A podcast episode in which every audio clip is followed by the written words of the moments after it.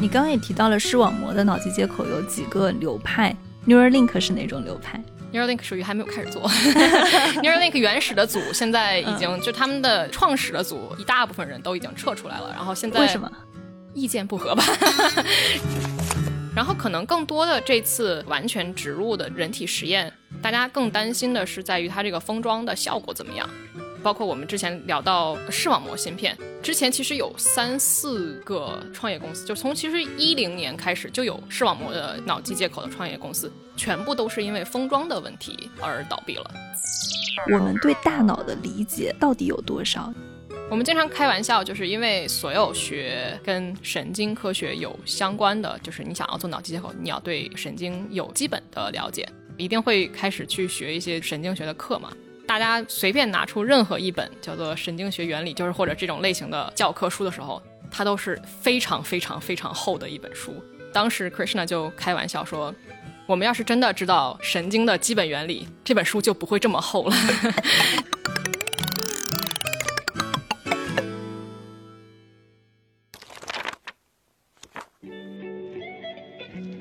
欢迎收听硅谷幺零幺，这期我们来聊一聊马斯克的 Neuralink 和脑机接口。那今天跟我们在一起聊天的是严普苗，他是斯坦福电子专业的博士在读。Hello，普苗你好。你好。普苗的研究方向是脑机接口的系统设计。之前你的导师 Krishna Shenoy，他也可以说是参与 Neuralink 创始的那批科学家之一。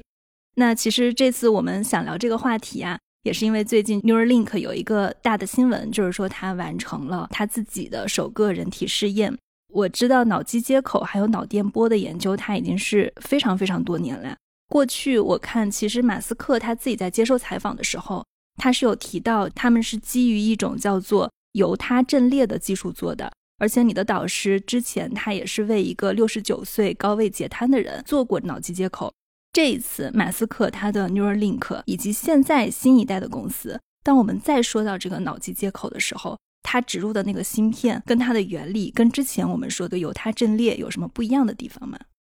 脑机接口这个方向其实可以追溯到上世纪五十年代了，就从最早的就是以犹他阵列为主，因为犹他阵列它是不多的，一直已经 FDA approved，就是可以植入到人体的不多的技术之一。能够做这种长时间甚至超过十年以上的植入，但是这个问题在于，它之前的这种犹他阵列，它的电极的大小要比现在的这些技术要大很多，那它本身就会存在很多的排异反应啊，像很多的神经的疤痕增生的这种问题。但是相比现在脑机接口的技术的越来越革新以后，像 Neuralink 他们很不一样的一个问题就是，比如说他们真的有足够的技术人员，还有精力去做整个的手术机器人，可以让他的神经微纤能够大规模的植入到人脑。他们现在在做的已经到了上千个电极的规模，这样的话能够跟更多的神经细胞进行交互，那么你能够获得的信号以及能够定向去刺激的这些细胞的数量要远远比以前要大很多。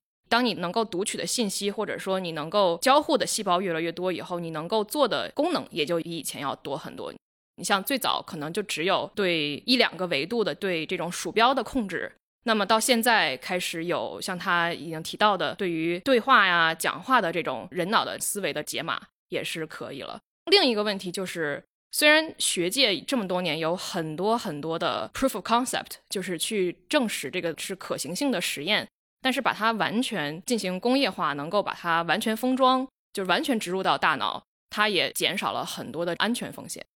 我理解它其实是有两个维度的提高，一个维度是它获取的由它阵列的信号更多，还有一个是它的安全风险可以说是稍微降低了一点，也就是安全性更好了一点。犹他阵列它是只能解决意念打字的问题吗？还是说它犹他阵列之前是我们证实了它可以做，但是犹他阵列它的问题在于以它的形态，它是不能够做成完全可植入的。这个东西它也是由实验的要求，就是它基本上都是把这个东西植入了以后，它脑上还有一个接口，每次你在读取这种大规模数据的时候，要再接入一个接线，然后才能够去做更后面的这些解码。整个把它能够放成一个完全封装、能够完全植入的稳定的器件，这个是他花了很多很多的精力去做的。就是说，他以前他的信号可能不够稳定，对对，啊，现在整体来说，新一代的脑机接口的技术，它的信号是会比之前的这些信号要更加稳定、清晰的。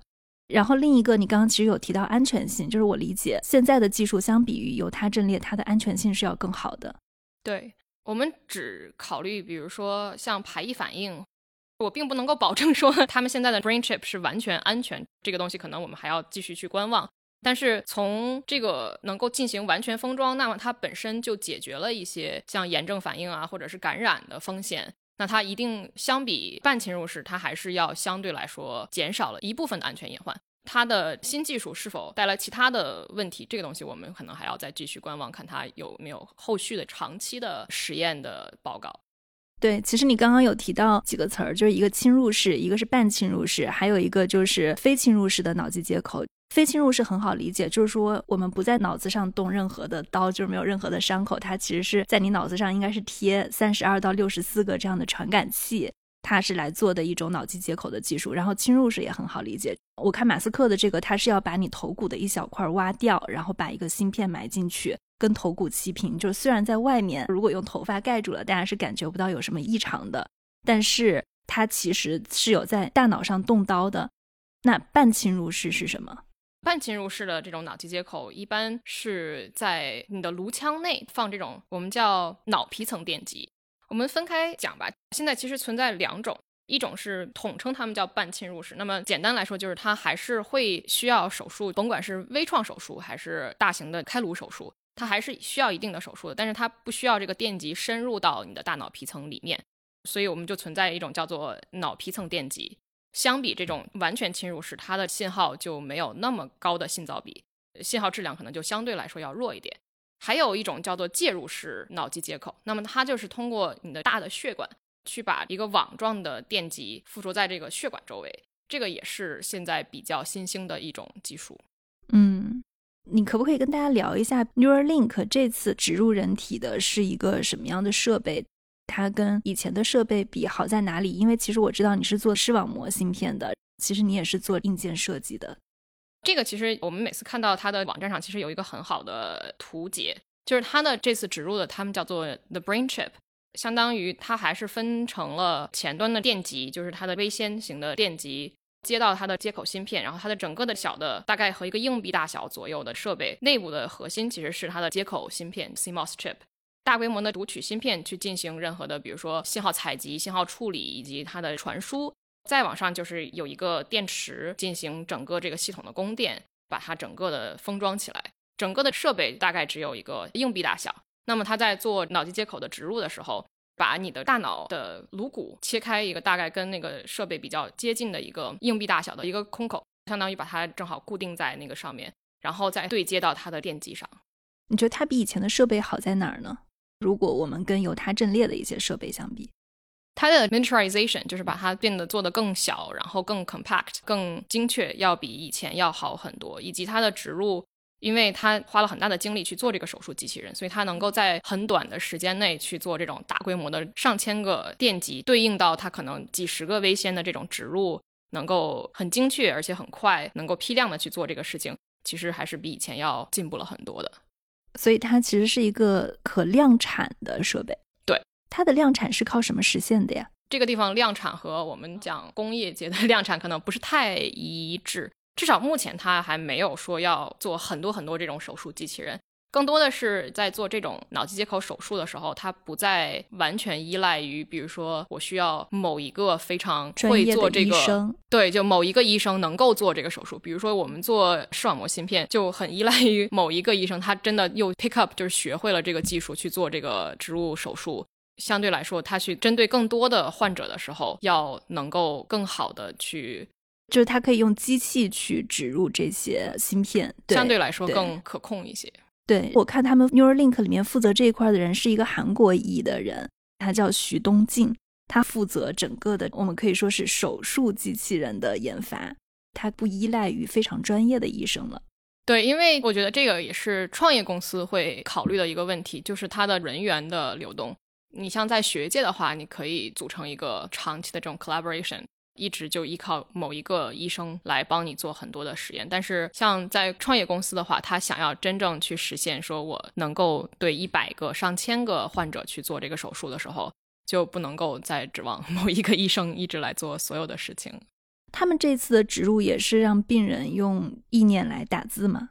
他们这次的植入更多的是先是看它植入以后的稳定性，就是能够做人体实验。首先最开始的话，可能还是会从能不能够读取它的信号，以及这个信号的稳定性怎么样，以及我能不能够做简单的屏幕上的打字啊，或者是屏幕上的鼠标控制这种简单的 task，再去慢慢的做更多的。这次能够做人体实验比较里程碑式的一个点，可能更多的就在于它的安全性，以及看它的设备稳定性。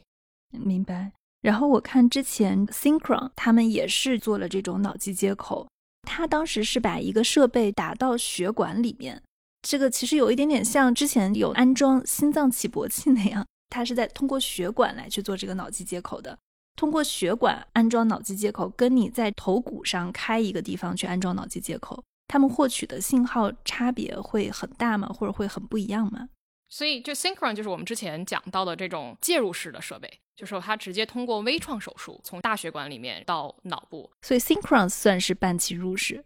对我们叫的半侵入式或者是介入式，就相当于是把一部分就是一个网状的电极附着在大血管上嘛。那首先它的植入的位置就会受到血管的位置的控制。你只能够肯定是沿着血管了，就不能够更精确的说，我就想在大脑皮层的某一个功能区，那个地方可能只有小血管，那你的技术就可能达到不了那个位置。另一个问题在于，Synchron 它的这种网状电极，至少我目前所看到的，它的电极数量相比 Neuralink 要少一些，因为它的网状电极还是受到它的精确度啊、大小的控制。它还是像在百个电极以下的范围内去做读取，那么它能够对应到的附近的细胞就也就相对来说要少一些。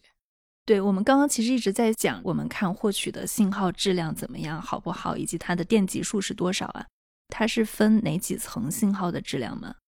我们做神经信号读取是分这么几个大的方面吧。我们讲到信号分类，可能更多的是说它的信号质量。一个大的方向就是不止这个单个信号，而是说我采集的带宽就是数据量，是我们现在很多的现在的脑机接口在想要专攻的方向，就是希望能够跟更多的细胞、更多的信号、大量的信号采集，能够覆盖更大的脑部的功能区，来使得更多新的以前实现不了的功能能够去实现。比如说像现在开始做的对意念，就是你想要说的文字的解码，或者是像更多的以后可能想要做的感觉系统的 sensory system 的解码和交互，都需要更多的 electro 电极和更多的细胞的交互。另一个问题在于，对于不同的电极的技术，它还涉及到我信号读取的时候，比如说我的电极与细胞的距离，就是我要想要更精确的说，我对应某一个细胞的控制。大部分情况下，你是需要离相应的神经细胞很近的。像这种介入式啊，或者是半侵入式的，它相当于是附着在你的大脑皮层或者是在血管壁。相比这种完全侵入式，也就是说你能够深入到整个大脑皮层里面，真的和这些神经细胞在几十微米的距离内去交互的话，你的精确度，也就是说你的信号的信噪比要高很多很多，以及你的信号稳定性也相对来说要好一些。嗯。之前有那种非侵入式的脑机接口啊，当时是有一个西南偏南的一个展示，然后我们有一个同事就去试了一下非侵入式的脑机接口，大概就是说你带一个东西去控制一个机械手的手臂。当然有人是试验成功了的，但是我们的同事就没有试验成功，原因是他觉得他的专注力好像不够，所以他就把那个手臂抬不起来。这个就是因为信号它收集信号太弱了，或者信号质量不好，对吗？其实这也是我觉得大家现在对于脑机接口虽然有很多的展望，以及现在非常的令人激动，就是有这么多新的进展，但是大家可能还没有意识到，比如说我们现在大部分的这些脑机接口的功能实现，都是依靠于运动中枢。为了让信号比较干净，就是因为你想要去做，比如说用脑部的电波信号去控制机械手。这个实际的过程是你采集好了这个信号以后，去 train 一个 neural network，就是去做一个机器学习的训练，或者是你去做一个简单的数学模型，去把你某一种脑电信号和你想要做的操作去对应起来。一般看你的实验过程中，就比如说我之前的数据采集都是需要我的实验者或者我采集数据的时候都需要这些人很专注的在做，比如说抬机械手这个动作是很心无旁骛的，就相当于你这个神经信号的 pattern，就是它的波形可能和你比如说我三心二意的，我一边在听音乐，然后我的大脑因为各种各样的其他的事情在进行反应，同时我在做这个动作的时候的这个神经信号可能是有不同的。如果它的算法不是非常的 robust，不是非常稳定的话，那可能你就不能够实现这个功能。也是为什么，就比如说最早我们开始做犹他阵列的，对于比如说意念，就是说我们说想要叫做 attempted speech，就是我静默的这种语言的解码，其实和大家想象的意念解码还是有一定的区别的。当时其实是需要实验者用他的意念想象自己的手在写这些字，叫做 attempted speech 或者是 attempted handwriting。然后才去解码我对应的想要说的是什么，而不是我们想象的说我在那里做白日梦的时候，这个话就同时就直接被解码出来了，还是有一定区别的。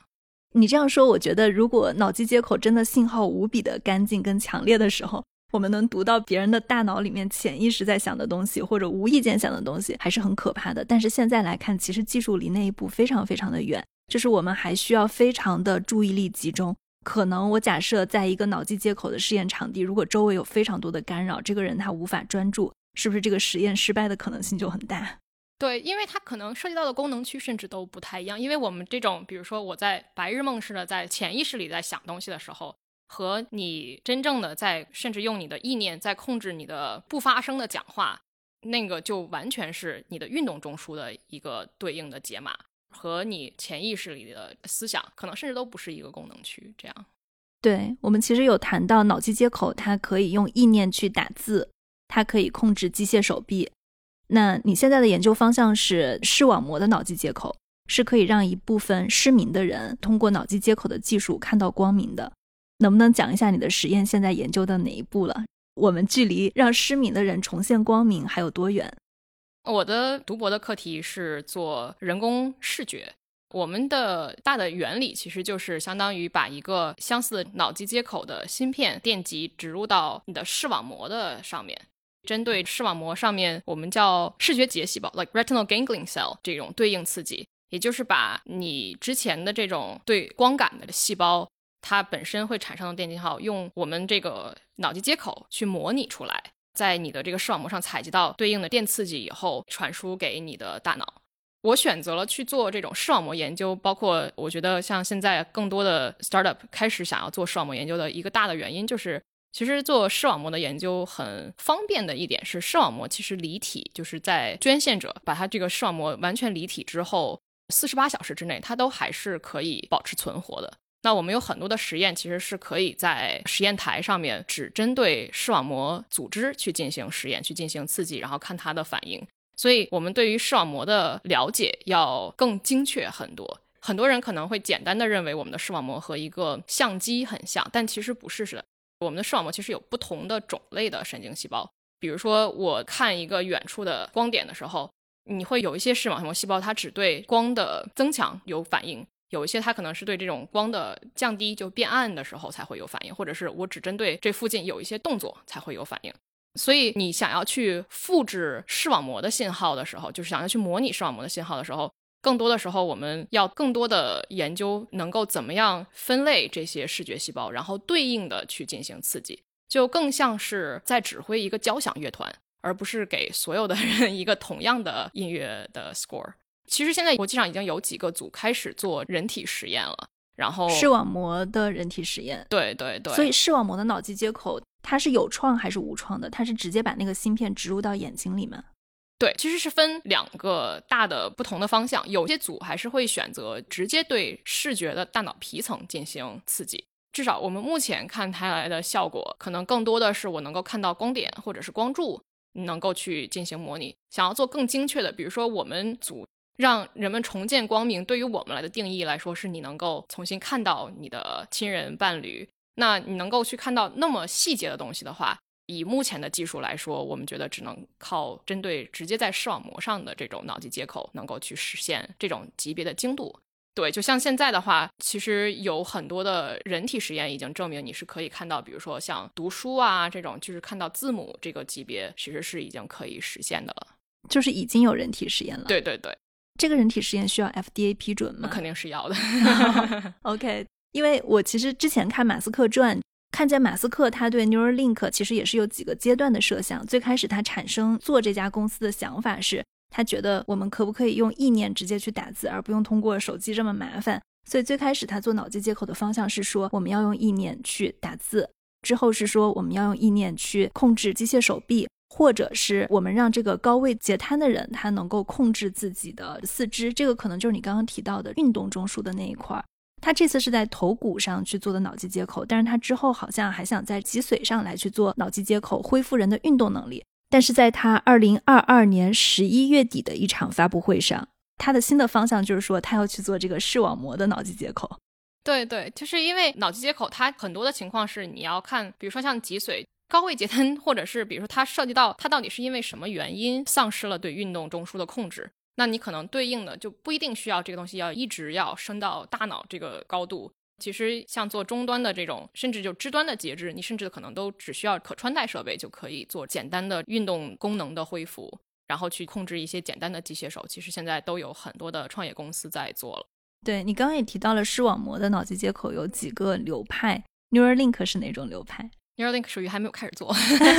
Neuralink 原始的组现在已经、嗯就他们的创始的组一大部分人都已经撤出来了，然后现在为什么？意见不合吧？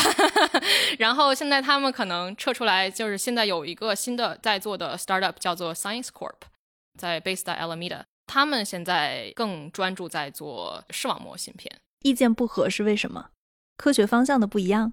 生物医疗这个方向创业，我觉得它本身跟创业这个模式还是有一定的矛盾的，尤其是这种传统的弯曲比较常见的创业模式，就这种我需要拉很多的 VC 投钱，然后我要去很快的能够做出一定的短期的能够看到的 milestone。你涉及到医学实验，甚至到硬件的开发的时候，它的这个节奏就不太可能像我做一个 app 这样很快。尤其是到医学实验，尤其是三期实验啊这种长期的工作的时候，比如说现在它就会涉及到很多的问题，就包括这次可能有很多的新闻爆出来说，哦，它的实验因为要赶实验嘛，所以是不是有很多大家觉得做的不当的地方呀，或者是哪些细节没有顾到啊？这种我觉得可能本身在一个创业公司，如果你需要去赶工。这个东西本身和医学医疗方向这种很严谨的，你对于就一期、二期、三期临床试验，然后要验证它的安全性。验证安全性了，可能它的观察期还是一到两年，两到对，三年。就是你要保证这个事情，这个手术一定一定没有什么大的危害，这个时间就是要等嘛。那可是它和这种创业的模式可能本身就是有一定矛盾的。所以像我之前去参观 Science Corp，他们的节奏就要慢很多，就是大家的理念不一样。对，刚刚讲到了各种各样的不一样的植入人体的芯片设备啊，然后我们刚刚也同时提到了安全性的问题。这些设备它是由什么材料组成的？就是它真的嵌入到人体会有安全性的风险吗？因为人脑其实是一个经受不了任何污染的一个器官。对，但其实你所有的这种可植入，不管是你做心脏支架还是什么，就是它其实这个部分其实更多的只是材料安全性的问题。它这次植入的这个 NeuroChip，它外面也是进行完全的封装的，它只用保证封装的这个材料，也就是真正跟人体接触的这个材料是完全安全的，FDA approved 就没有问题。包括它之前植入的微纤的这个电极所用的材料是安全的就可以了。但是怎么才能验证这种材料的安全呢？我不知道它这是不是一个新材料，还是说在以往的医疗器械中，这个材料已经在手术上它已经验证过了。对，因为它的材料我没有查到它准确用的是某一种材料，但它肯定是用了以前已经被 FDA approved，否则的话它的时间会更长。在我们做 FDA application 的时候，你要不然就是自己去做这种长时间、长时间的实验，证明你这个材料是 biocompatible。要不然的话，你要去找之前已经被 FDA approved 的材料，才能够去做这个问题。然后可能更多的这次完全植入的人体实验，大家更担心的是在于它这个封装的效果怎么样。比如说很简单的一个问题嘛，就是你像我们现在用的手机还有手表，它都涉及到一个防水功能的问题。那它植入这种芯片，就是它实际的 brain chip，就是它上面的这个 CMOS 芯片，其实是对水啊或者是对湿度的敏感性非常高。包括我们之前聊到视网膜芯片，之前其实有三四个创业公司，就从其实一零年开始就有视网膜的脑机接口的创业公司，全部都是因为封装的问题而倒闭了。就是因为它只要这个东西它植入的时间长。然后发现这个东西封装没有做好，还它有水分子侵入啊，或者是甚至更严重的，比如说你的脑液会去腐蚀它，那就是相当于它是渗嗯、渗入嘛，就是透透过去，那你的这个芯片就不 work 了，那就没有办法了。所以它最关键的技术其实是封装技术跟封装材料，就是这两者的选择。从安全性上面的话，这次可能会考虑的更多的应该是这种。所以他们植入大脑的芯片是蓝牙传输的，那它需要充电吗？呃，需要需要，它的这个 呃，怎么充电？就是就是在你脑袋上充电。对，至少它现在所公布出来的消息的话，它是用 coin cell battery，就是它这种和硬币大小左右的这种电池，然后它的充电模式和现在的这种 MagSafe 其实有点像，也是这种微波无线传能嘛，就是去进行充电。它之前讲到现在的 battery life，就是它的电池可以使用十一小时左右，然后就需要再次重新充电了。那如果不充电的话，它就没电了，其实也没有什么影响，就只是说这个脑机接口不可用而已。如果你需要的话，就充电。假设电池坏掉了，可能就需要取出来。对，这个也是为什么这么多年大家一直都，至少在我开始做的时候，还没有很多人会想说我要去做这个完全产品化的 startup，就是因为涉及到电能这个问题。像视网膜芯片，大部分都是选择一直都属于无线传能，我没有办法放一个电池进去。那以它这个情况的话，我不知道它的电池就是，比如说我可以 保证多长时间，我一直可以这样反复充放都没有问题。但是它如果想要换电池的话，那肯定就是要做手术的。那这样听起来还是一个挺麻烦的设备的。对我也不知道它多长时间是需要换电池的，但是大家一般想到你这个设备在体内是要换电池的，是一件大家会考虑考虑的事情。其实说到安全性，之前 Neuralink 其实是有爆出来一些负面新闻的，主要是他们在做一些猴子实验的时候，很多的猴子他们出现了一些比较诡异的反应，比如说有一些猴子它会直接抓挠头部，然后表现出很痛苦的表情，而且他们当时做猴子实验的时候，好像有几只猴子就很快就让他们安乐死了。这些表现的痛苦的猴子后来也被安乐死了嘛？现在有没有什么公开的材料来披露说？在 Neuralink 他去做猴子实验的时候，导致这些猴子表现出痛苦的这些安全风险是什么？就有披露吗？哦，我们没有任何公开的消息说到底它的实际的猴子实验是怎么样。其实我们之前看到一些他们的科学家来给我们做 presentation，大家都没有实际的对于猴子实验失败的原因有任何的了解或者是披露。但是其实，即使是在学界，就是你做猴子实验，首先我可以想到的就是说，你做这种手术本身，你肯定会有手术后的恢复的疼痛啊，以及比如说像癫痫反应这种是一直都是一个脑机接口一直还没有完全解决的。至少之前很多人就会担心说，我植入这个脑机接口进行电刺激，会不会导致癫痫？这个一直至少以我现在所知道的，好像还没有说完全完全解决。这个我们还可以继续观望，然后以及排包括排异反应，可能也会是一个问题吧。所以我不知道它实际到底是因为什么原因会导致这种猴实验的反应。就是在这种赶工期的 情况下，我就觉得这也是为什么大家总是觉得，嗯，我们还是持观望态度的原因，就是觉得它和学界这种非常严谨的方式，或者是以我们这种所有东西不能够急不能慌的这种态度，可能是有一点点矛盾的。但通常，比如说你刚刚其实讲到了这种安全风险，或者患者植入这个脑机接口出现的病痛的原因，本来就有手术后的疼痛，会有癫痫反应。你们通常在做这一类的侵入式脑机接口的时候，还会有哪些风险清单吗？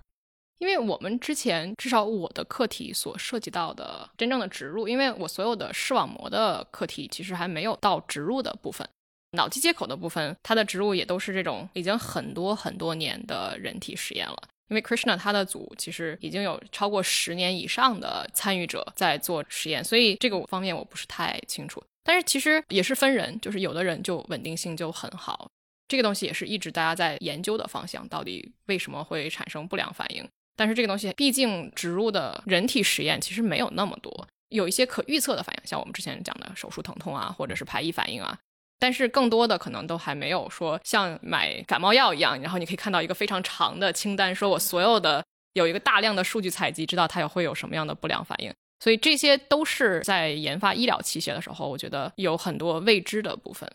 嗯，你的导师之前做的那个病人，他现在的恢复情况怎么样？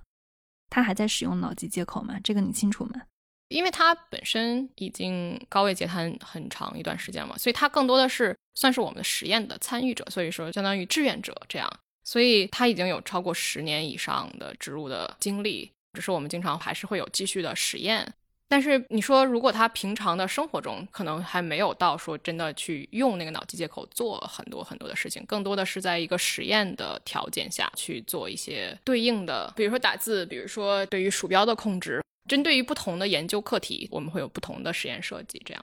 但是他现在就是整个的恢复状况还好，没有表现出是很稳定的。嗯，OK。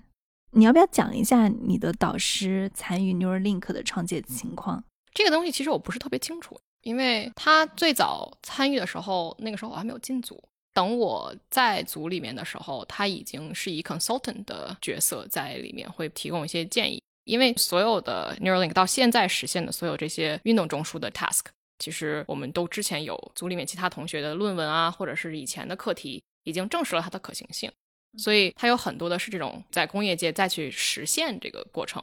实际上可能它更多的也是一种导师的方式，在跟这个公司有合作吧。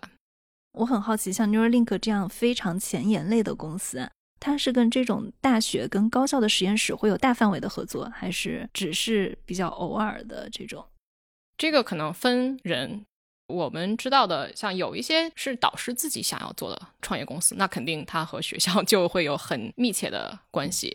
有一些像，尤其是现在脑机接口的一些公司，我觉得他们可能当时找到导师，更多的也是一种能够在领域内有一种大家相当于是互相的 validation，就是你知道这个技术它是有 domain expert 在支持的，就是有专家是了解你的技术，也认为你的技术是可行的。他会愿意能够公开的身份说，我可以在你的 advisory board 上面，那说明我对于你的技术基本上是认可的。那可能更多的也是包括我之前自己想要尝试创业的时候，也是如果你想要去找 VC 拉 funding 的时候，你还是需要一定的就是行业内的认知或者是行业内的推荐吧。所以更多的也有这样的一个部分的原因。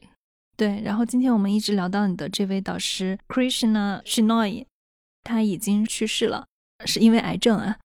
首先是非常遗憾听到这个消息，你要不要跟大家讲一下他此前的一些主要研究方向，以及他对脑科学领域的一些贡献？我的导师他应该是在两千年前后加入斯坦福的吧，然后那个时候其实脑机接口还不是一个比较受到人们注意的方向，甚至当时他在我们电子系申请教职的时候，学校都有一点不确定，说这到底算是神经学还是算在电子领域，所以。他后来很多的工作开始搭建起脑机接口的这个平台或者实验平台以后，有很多的工作都致力于对于运动中枢啊，以及大脑的神经怎么对运动中枢的控制的模型，还有相应的理论以及实验，整个的这一部分有很多都是由他来领导的。最近的这几年，他开始转向语言中枢，像开始做最早的 attempted handwriting，就是想要去做写字解码。到后来，最后想要去转到语言中枢去做更大的、大规模的这种实验，基本上都是他在领导的。所以，我们说脑机接口分类还挺细的，运动中枢是一类，语言中心是一类，视觉中心又是一类。那斯坦福现在整个研究脑机接口的会分为哪几个大的流派呢？或者大的板块？它其实不算是流派吧，就是毕竟每一个组它都有自己更专的方向。你像我现在的合作导师。他以前就是纯做眼科学的，最早可能甚至都不是做脑机接口，只是专门对于视网膜的研究。后来转向到做视网膜的脑机接口。你现在是属于在医学院下面、电子工程学院下面，还是脑机接口学院下面？因为我觉得它是一个非常交叉的学科，对不对？对对对，这也是斯坦福比较不一样的一点。虽然说我们还是有自己的专业，但是专业边界其实很模糊，然后也没有什么人真的会限制你。所以，就针对你的课题，尤其是现在有更多的真正的交叉学科的课题，我将来毕业 还是算在电子工程的博士。但是我很多的合作，以及我相对来说真正跟日常做研究的合作者，有很多是神经科学方向以及眼科的导师。哦，好的。你刚刚在叙述斯坦福大学分为几个大的板块的时候，被我打断了。对你刚刚讲到你导师的那个板块，他是之前是从研究眼科学转过来研究以视觉为主的脑机接口的。对，学界现在研究脑机接口也有很多更偏向于理论啊，像还是有很多组是在做，比如说更多的偏猴子实验，它可能更多的针对于，比如说我的信号怎么能够更对它这个脑机接口所用的模型的研究，或者是理论的研究，和有一些组可能更倾向于我现在想要去做新的中枢。像 Krishna 虽然他离开以后，这个 lab 还是一直在的。他们有更多的人现在在做语言中枢啊，想要去做更大规模的大脑皮层的研究，因为也是这几年技术开始可以让我们去做这种大规模的数据的采读，才能够说我想要去研究。那我以前为什么不行？因为以前比如说用犹他矩阵，你可能就一百个，就九十六个电极，然后我一个志愿者可能我也就植入个一两个。也就是最早我们为什么第一次想要去做这种意念解码的时候。是做这种 attempted handwriting，就是想要去让志愿者去想象他的肢端在写这个字。这个也是因为当时那个志愿者他所植入的犹他矩阵就在运动中枢。那后面他们就开始慢慢去实验，说哦，那如果他只是想象的时候，我没有去那么专注的注意力去想象，说我一定要去写这个字，我会不会采取到什么信号？就这些都是一点一点来的。包括像有的学生可能会去做鼠标控制，即使是我一个手，它的自由度其实也是很多的嘛。我想要只是把它控制上下左右，可能是最简单的，就打游戏。对对，但是如果我想要去，比如说双击或者是什么这些，我的手部的一些姿势什么这些，它更多的越来越非线性的这些 task，那就必须要有更多的电极，还有更新的技术去支持我去做这些新的课题。所以，就以前就比如说像犹他阵列，它是不能去完成更加复杂的动作的。而且我之前我记得大概是在二零一八年还是一七年左右，当时 Meta 那时候还叫 Facebook，它是有一个它自己的一个实验室，它也是展示了一段意念打字，但是它并不是一个侵入式的接口，它是让患者根据那个键盘，然后在脑子里面一个一个的打出字母。其实我当时就在想，那既然大家都已经开始用意念这个事情了，我为什么要用意念去控制一个键盘？不能用意念去传输，直接去说出这句话或者打出这句话。这就是为什么叫一定要很精确的在 让你的运动中枢做这个事情，它才能够去做这个解码。对，所以就是如果说你直接用意念去说出这句话，它可能就跟运动中枢是不一样的了。它就是两个研究课题，就是运动中枢，我就是来让它去点那个键盘；如果是语言中枢或者是其他的那个神经操作系统，它就是直接说出这句话。现在开始有一些，比如说你想要去做这种意念，或者是你想象自己在说这个，只是不发声，这也是大家现在想要更靠近我们想象中的纯靠意念的解码过程。但是，比如说想要最终实现那种，甚至你的潜意识在想什么，那边就全都写出来了这个终极目标。可能还是需要一段时间，因为即使我们对于大脑的理解，就是以现在所有的研究，都还并不能够说完全清晰的知道我在做白日梦的时候，我的大脑到底是在怎么工作的。嗯，那斯坦福还有其他的一些大的研究方向吗？关于脑机接口方向，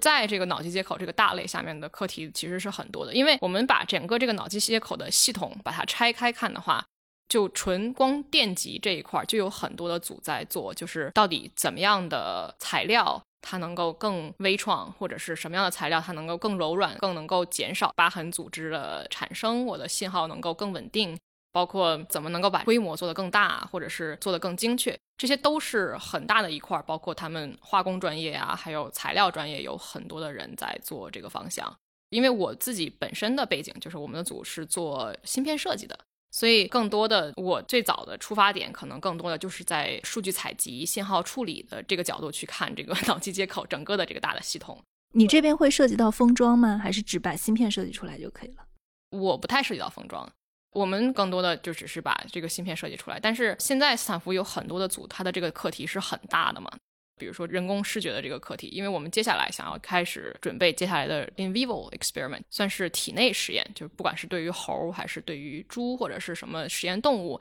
把它从实验台 能够植入到真正的眼球里面，就已经需要涉及到，比如说我要怎么封装，我要怎么去进行植入，它涉及到的手术到底是怎么办，这些就开始有更多更多更多的问题。所以看起来你们还需要跟封装的那边，包括医生的那边，是一个非常非常跨学科的。就我们看起来是一个手术，但它其实可能横跨了很多个学科。对对对，还有其他的组吗？我看斯坦福有一个无菜脑机接口学院，他们还研究成瘾。哦，对对对，乌塞 Neuroscience 它其实是一个很大的组织吧，下面有很多的导师，每个人的方向也确实是不一样。就有的人可能更专注于理论，就是我要怎么去建一个好的模型，能够去做这种解码。所以确实它的 spread 是很大的，整个它在斯坦福计算机对面那个楼，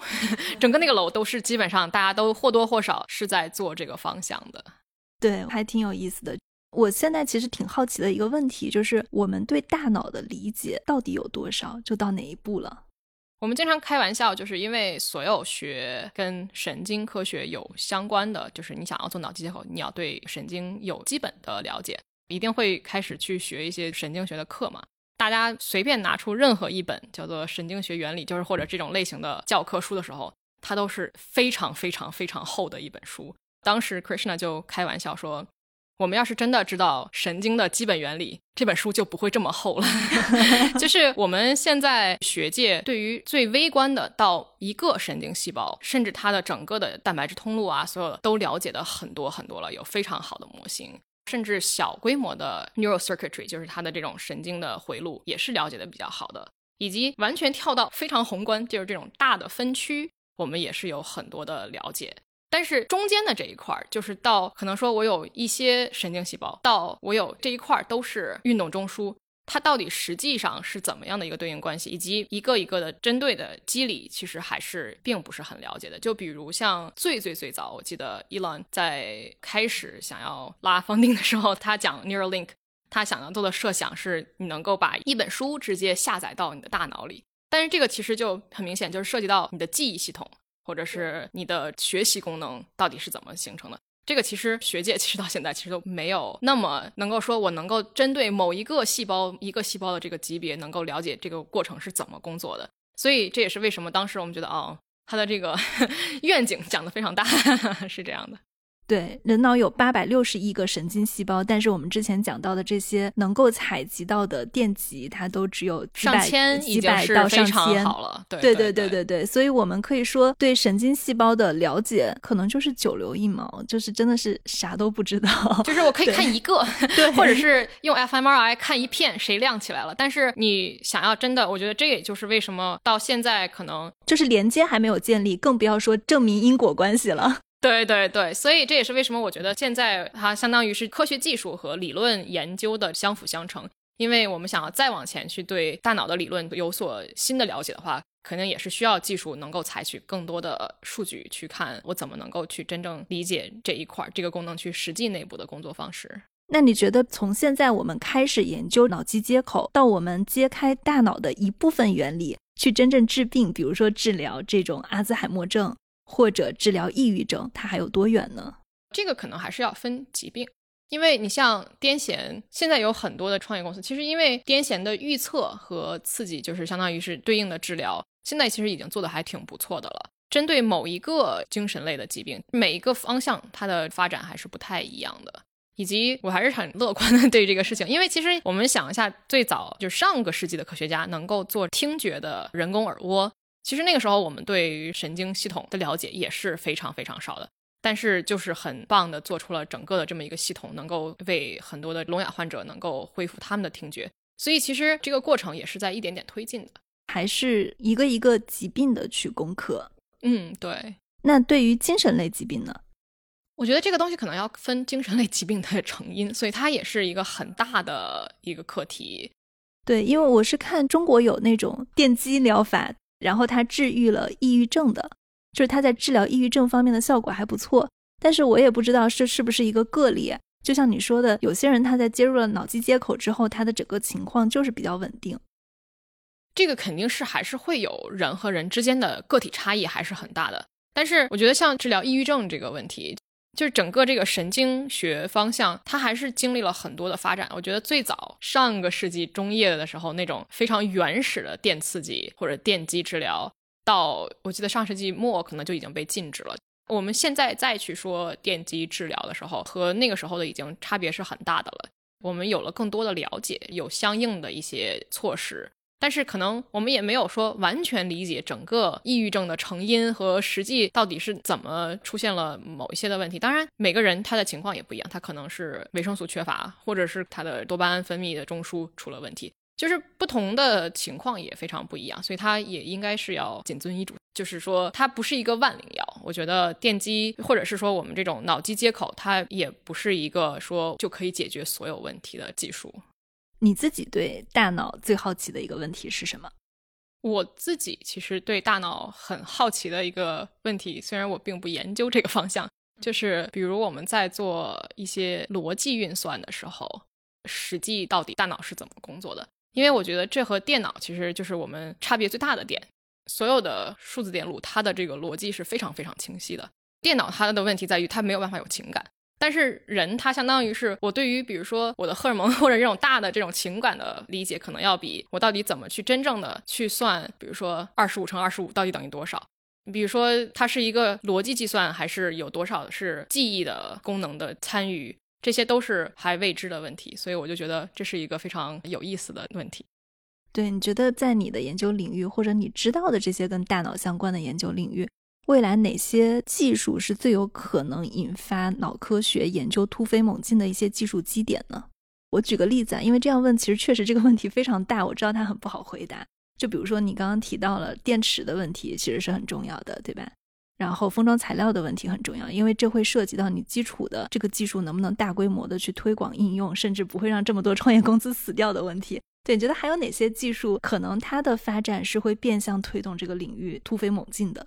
嗯，那我可以给自己打个广告，就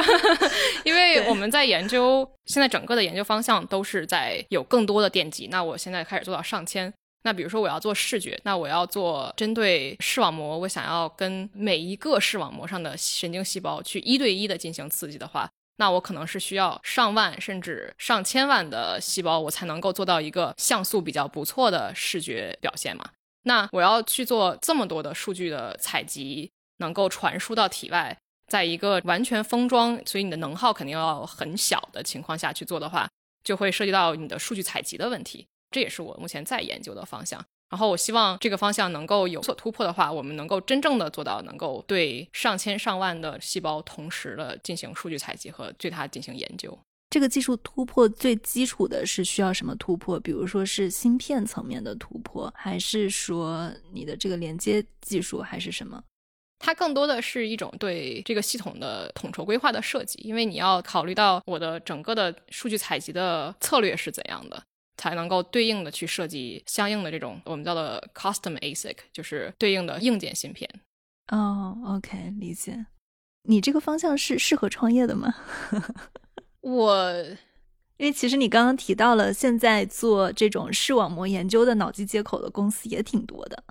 就是开始有做，但是我觉得一个是硬件，一个是涉及到生物医疗，一个是它的时间周期一定是在十年到十五年以上这种，以及你相对于相应的投入经济投入也是非常巨大的，所以它更适合在学校里面研究。就比如说，如果假设留校，然后它是你的一个研究课题的话，它更适合这种。它现在进入一个有点尴尬的状态。像我这个课题，我们做了可能有六七年的时间，到现在说哦，我们的芯片是 worked，就是是工作的。然后我们开始考虑下一步怎么去进行人体实验，这样。但是到它也是对人力的要求其实是很大的。那它纯粹靠一个，比如说十几个人的科研组，在学界也是有一定的困难的。但是在工业界的话，这也是为什么我觉得大家对于 Neuralink。还有像 Science Corp 这样大的公司有非常高的期待，也是希望哦，当他们有足够多的资源去支持他们了，我们是不是真的可以做到有一些好的突破？所以，他比如说做一次这样的人体试验需要多少个人打配合？因为你们已经在准备这件事情了，对不对？嗯，我们现在的状态是整个组有谁都要上的那种状态，因为呃，整个组是多少人？十几个人，十几个人这样。因为实际可能，当然操刀的可能就只有医生本人嘛，就是外科医生本人。但是涉及到前期的很多准备啊，每个人都有他自己的很大的一个部分。我觉得可能做创业公司，做创业公司就是要解决十到十五年，如果这个技术不能商业化，他要如何去融资拿钱的问题。对，这个是一个很大的问题，因为这也是大家很惊讶于做 Neuralink 现在的一个大的矛盾吧，算是因为从学界的角度来说，因为所有的侵入式的设备，它都要至少要符合，就是你要开颅手术，在医学上它是有最基本的原则，就是它是必须要你是有这个需求 才会做这种有伤害的手术的嘛。虽然说它有很多的大的愿景，比如说我用这个打游戏或者是怎么样。我要怎么去 justify？我去说这个手术是值得去做这个侵入式手术，毕竟你有这么多的手术风险。所以最早为什么大家认为这个领域没有什么市场前景的主要原因，是因为它是一个纯粹的生物医疗器械的方向，那它相应的经济效益可能和一个商用产品的经济效益就又完全不是一种计算方式。所以我也很好奇，他是不是因为伊朗个人的号召力能够有这么多的资源投入进去，也希望他能够做得很好吧。但是我刚刚算了一下，伊朗做这件事情到他完成首个人体试验，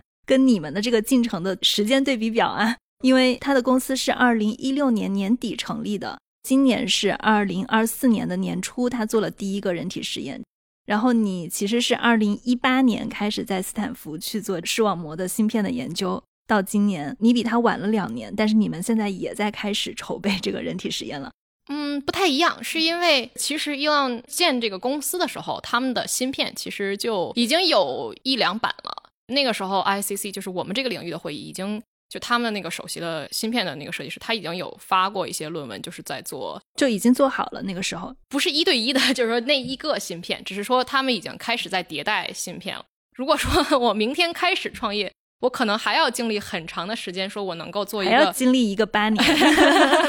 才能够说我能够拿到 FDA approval 去做大规模的人体实验，这可能还是非常非常长的一个时间。而且我觉得 Neuralink 在这件事里面做的非常了不起的一件事情是，他们其实一开始就不是在考虑说我怎么只做一个人的人体实验，他一开始的思维就是说我要去开发一个手术机器人，而且他自己是在他的这个。试验规划里面说，大概二零二四年他们希望进行十一例的设备植入手术，二零二五年是二十七例，然后到二零三零年这个数字会超过两万两千人。所以他一开始做这件事情的时候，他其实是想用机器的方式让这件事情可以批量化，可以去量产。我觉得这个是还挺了不起的一个点的。嗯，而且我也觉得这也是创业这个模式会逼着你去探索的一个方向。它毕竟要能够 拉到这么多的 funding，它一定是要能够解决规模化这个问题的。它也会逼着你去往这个方向走。对，所以看起来学术可能它就是更加去突破、更加前沿的。就像你说的，伊朗在创业之初，首先他已经有一个芯片解决方案，但他不满意推翻了。其实他们之后又改过几版啊。可能学术界 各块已经有现成的解决方案了，他们把它拼成一个创业公司，同时它有一些自己的创新跟研发。那么学术要解决的问题是在一个还没有人踏足的领域，你们把这些方案找出来，对，挺不一样的。你要不要聊一聊你同学毕业之后他们的去向都是去做什么了？我觉得可能也是分每个人的兴趣点不一样。有很多同学他做就是我们像这么大规模的课题，有这么多整个组的这种投入的，有很多人会选择自己去做创业公司，或者是加入这种大的创业公司去做 project management，就是大的管理。或者是更只对这个理论或者是更基础研究感兴趣的人，会选择去向学术界。虽然说我是做这种大规模的脑机接口的芯片，其实很多的信号处理啊，这些信号采集的技术，其实是完全可以应用到其他的系统，比如说你的相机啊，或者是其他的这种 lidar system，只是不同的传感器而已。所以也会有人选择去工业界。更多的看个人降维打击，对，也那倒也没有，那倒也没有。好的，谢谢，好，谢谢，谢谢。这就是我们今天的节目。那今天的节目呢，也是我自己去学习 Neuralink 还有脑机接口的一部分。如果大家喜欢我们的节目呢，欢迎大家持续的关注我们，我们会做更多跟脑机接口相关的选题。那中国的听众可以在苹果播客、小宇宙、喜马拉雅、蜻蜓 FM、荔枝 FM、网易云音乐、QQ 音乐来关注我们。海外的听众可以通过苹果播客、Spotify 来关注我们。另外，谷歌会关停他们的 Podcast 的服务，那我们的播客呢，最近会上线到 YouTube 的频道上，欢迎大家通过 YouTube 还有 YouTube Music 来关注我们。感谢大家的收听，谢谢。